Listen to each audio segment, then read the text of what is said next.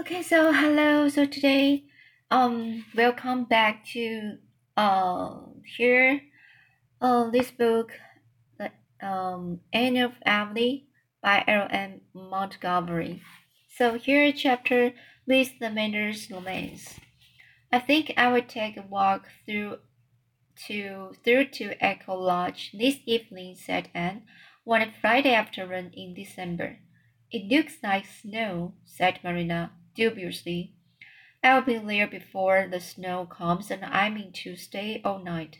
Diana can go because she has company. And I'm sure Miss Lavendar will be looking for me to get tonight. It's a whole fortnight since I was there, and had paid many a visit to Echo Lodge since that October day. Sometimes she and Diana drove around by the road. Sometimes they walked through the woods when Diana could not go and went alone.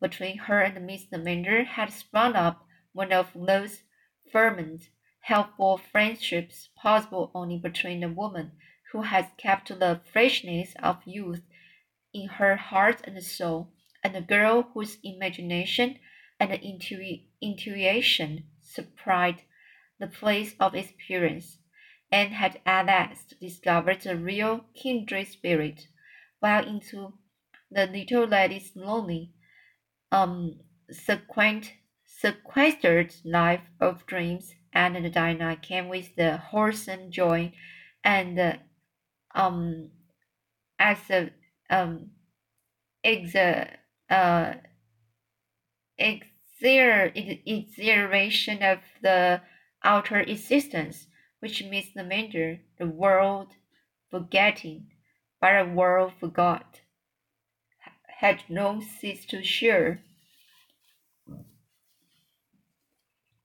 It brought an atmosphere of youth and reality to the little stone house. Uh, Charlotte the Fourth, Charlotte the Fourth always greeted them, greeted them with her very widest smile, and Charlotte's smiles were fearfully wide loving them for the sake of her adored mistress, as well as for their own. Never has there been such high jinks held in the little stone house as were held there, that beautiful, that lingering autumn, when November seemed October over again, and even December abs the sunshine and the hazes of summer.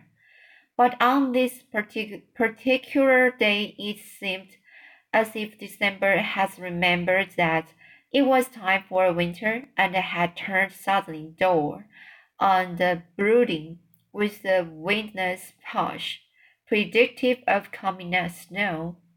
Nevertheless, Anne keenly enjoyed her walk through the great gray maze of the beechlands. Though alone she never found it lonely, her imagination peopled, peopled her path with merry com com companions. And with these, she carried on the, on the gay, pretended conversation that was uh, weirder, weirder and more uh, fascinating than conversations are apt to be in real life, where people sometimes fail, uh, fail most lamentably to talk up to the requirements in a make believe assembly of choice spirits, everybody says just the thing you want her to say, and the soul gives you the chance to say just what you want to say. Attended by this invisible company, and traversed the woods and arrived at the land, just as broad fairy flags began to flutter down softly. At the first bend, she came upon Miss Lavendar standing under a big, broad branching fir. She wore a gown of warm, rich red, and her head and shoulders were wrapped in a silvery gray silk shawl. You look like the queen of the Fairwood fairies, called Anne Mary. I thought you could you would come tonight, Anne, said Miss Lavendar, running forward, and I'm doubly glad, glad, for Charlotte the Fourth is away. Her mother is sick, and she had to go home for the night. I should have been very lonely if you hadn't come. Even the dreams and the echoes wouldn't have been enough company. Oh, Anne, how pretty you are, she added suddenly, looking up at the tall, slim girl with the soft rose flush of uh, slim girl with the soft rose flush of walking on her face. How pretty and how young! It's so delightful to be seventeen, isn't it? I do envy you, concluded Miss Lavendar candidly. But you are only seventeen at heart, smiled Anne. No, I'm old, or rather middle-aged, which is far worse sighed Miss Lavendar. Sometimes I can pretend I'm not, but at other times I realize it, and I can't reconcile myself to it as most of women seem to. I'm just as rebellious as I was when I discovered my first gray hair. Now, Anne, don't look as if you were trying to understand. Seventeen can't understand. I'm going to pretend right away that I'm seventeen too, and I can do it. Now that you are here, you always bring youth in your hand, like a gift. We are going to have a joy, jolly, jolly evening. Tea first. What do you want for tea? We will have whatever you like. Do think of something nice and in, indigestible. There were sounds of bread and mirth in the little stone house that night, what with cooking and feasting and making candy and laughing and pretending, it is quite true that Miss Lavendar and Anne comported, comported themselves in a fashion entirely unsuited to the dignity of a spinster of forty-five and a, a, a sedate schoolman. Then, when they were tired, they sat down on a rug before the grate in the parlor, lighted only by the soft fresh shine, and perfumed deliciously by Miss Lavendar's open rose jar on the mantel.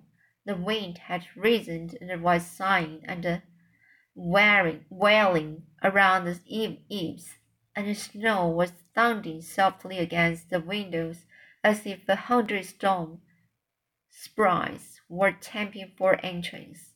I'm so glad you are here, Anne, said Miss Lavendar, nibbling at her candy. If you weren't, I should be blue, very blue, almost navy blue.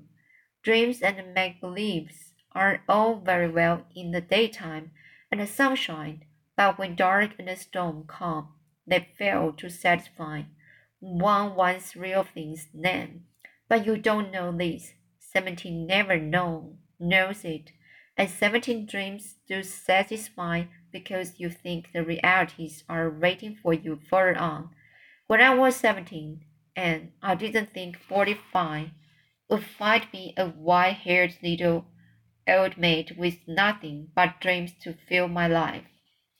But you aren't an old maid, said Anne, smiling into Miss Lavendar's wistful, wood brown eyes. Old maids are born, they don't become. Some are born old maids, some achieve old maidenhood, and some have old maidenhood thrust upon them. Parodied Miss Lavendar um whiz whimsically. You are one of those who have achieved it, achieved it then laughed in, and you are you've done it so beautifully that if every old maid were like you, they would come into the fashion, I think. I always like to do things as well as possible, said Miss Lavendar meditatively. And since an old maid, I had to be, I was determined to be a very nice one. People say I'm odd, but it's just because I follow my own way of being an old maid and refused to copy the tradition pattern. And, Anne, did anyone ever tell you anything about Stephen Irving and me? Yes, said Anne candidly. I've heard that you and he were engaged once. So we were, twenty-five years ago. a lifetime ago, and we were to have been married the next spring. I had my wedding dress made, although nobody but mother and Stephen ever knew that. We'd been engaged in a way almost all our lives, you might say. When Stephen was a little boy, his mother would bring him here when she came to see my mother. And the second time he ever came, he was nine and I was six. He told me out in the garden that he had pretty well made up his mind to marry me when he grew up. I remember that I said thank you, and when he was gone, I told mother very gladly that there was a great weight off my mind, because I wasn't frightened any more about having to be an old maid. How poor mother that! And what went wrong? asked Anne, breathlessly. We had just a stupid, silly commonplace quarrel. Some commonplace that, if you you will believe me, I don't even remember just how it began. I hardly know who was the more to blame for it. Stephen did really begin it, but I suppose I provoked it, provoked him by some foolishness of mine. He had a rival or two, you see. I was mean and uh, co coquettish, coquettish, and liked to tease him a little. He was a very high-strung, sensitive fellow. Well, we parted in a temper on both sides, but I thought it would all come right, and it would have it if Stephen had come back too soon. And my dear, I'm sorry to say, Miss Lavendar dropped her voice as if she were about to confess a pre predilection for murdering people, that I'm a dreadfully sulky person. Oh, you needn't smile. It's only too true. I do sulk, and Stephen came back before I had finished sulking. I wouldn't listen to him, and I wouldn't forgive him, and so he went away for good. He was too proud to come again, and then I sulked because he didn't come. I might have sent for him perhaps, but I couldn't humble myself to do that. I was just as proud as he was.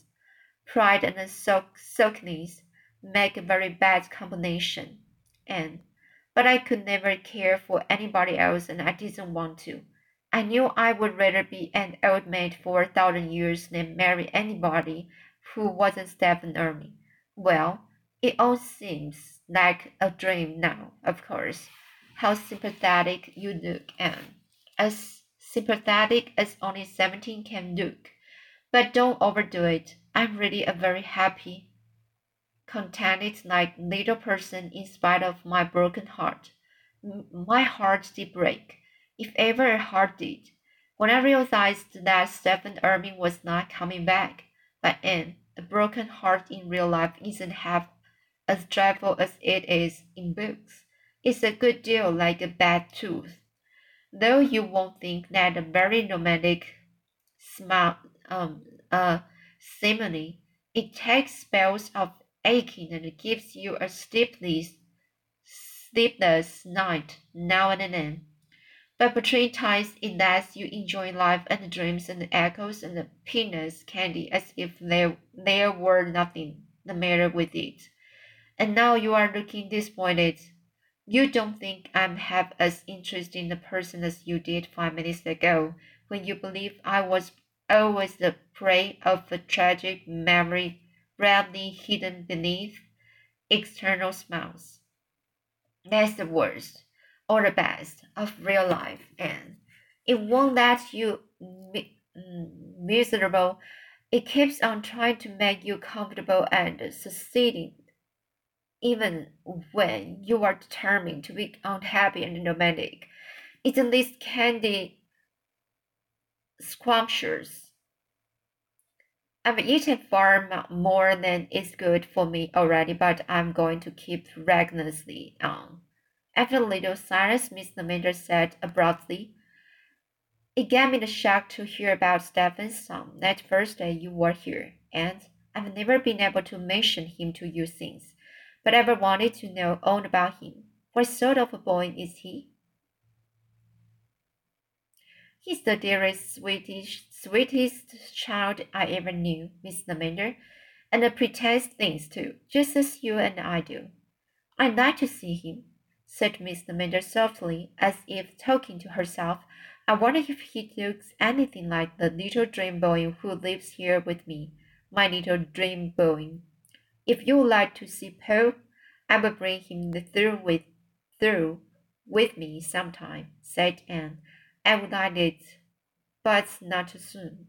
I want to get used to the thought. There might be more pain than pleasure in it if he looked too much like Stephen, or if he didn't look enough like him. In a month's time, you may bring him. Accordingly, a month later, Anne and Paul walked through the woods to the stone, stone house and met Miss Lavendar in the lane. She had not been expecting them just then, and she turned very pale. So this is Stephen's boy, she said in a low tone, taking Paul's hand and looking at him as he stood beautiful and boyish in his smart little fur coat and cap. He, he is very like his father. Everybody says I'm a chip of the, the old block, remarked Paul, quite at his ease.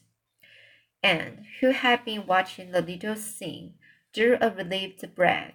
She saw that Miss Lavendar and Paul had taken to each other, and that there would be no con- constraint, const- constraint of stiff- stiffness.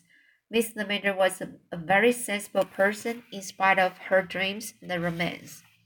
The after late first little betrayal, betrayal, she talked her feelings out of sight and entered Paul as brightly and naturally as if he were anybody's son who had come to see her. They all had a jolly afternoon together and such a feast of fate things by way of supper as would have made old Mrs. Irving hold up her hands in horror, believing that Paul's digestion would be ruined forever.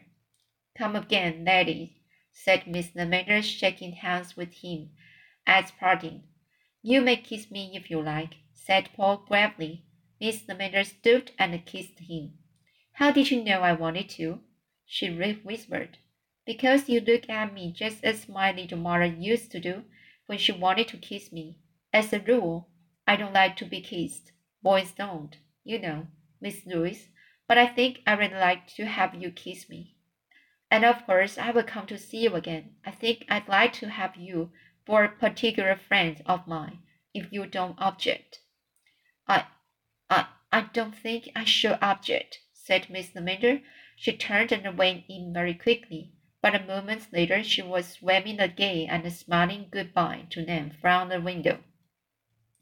I like Miss Lavendar, announced Paul as they walked through the beech woods. woods. I like the way she looked at me, and I like her stone house, and I like Charlotte the Fourth. I wish Grandma Irving had a Charlotte the Fourth instead of Mary Joe. I feel sure Charlotte the Fourth wouldn't think I was wrong in my upper story when I told her what I think about things. Wasn't that a splendid tea we had, teacher? Grandma says a boy shouldn't be thinking about what he gets to eat, but he can't help it sometimes when he is real hungry.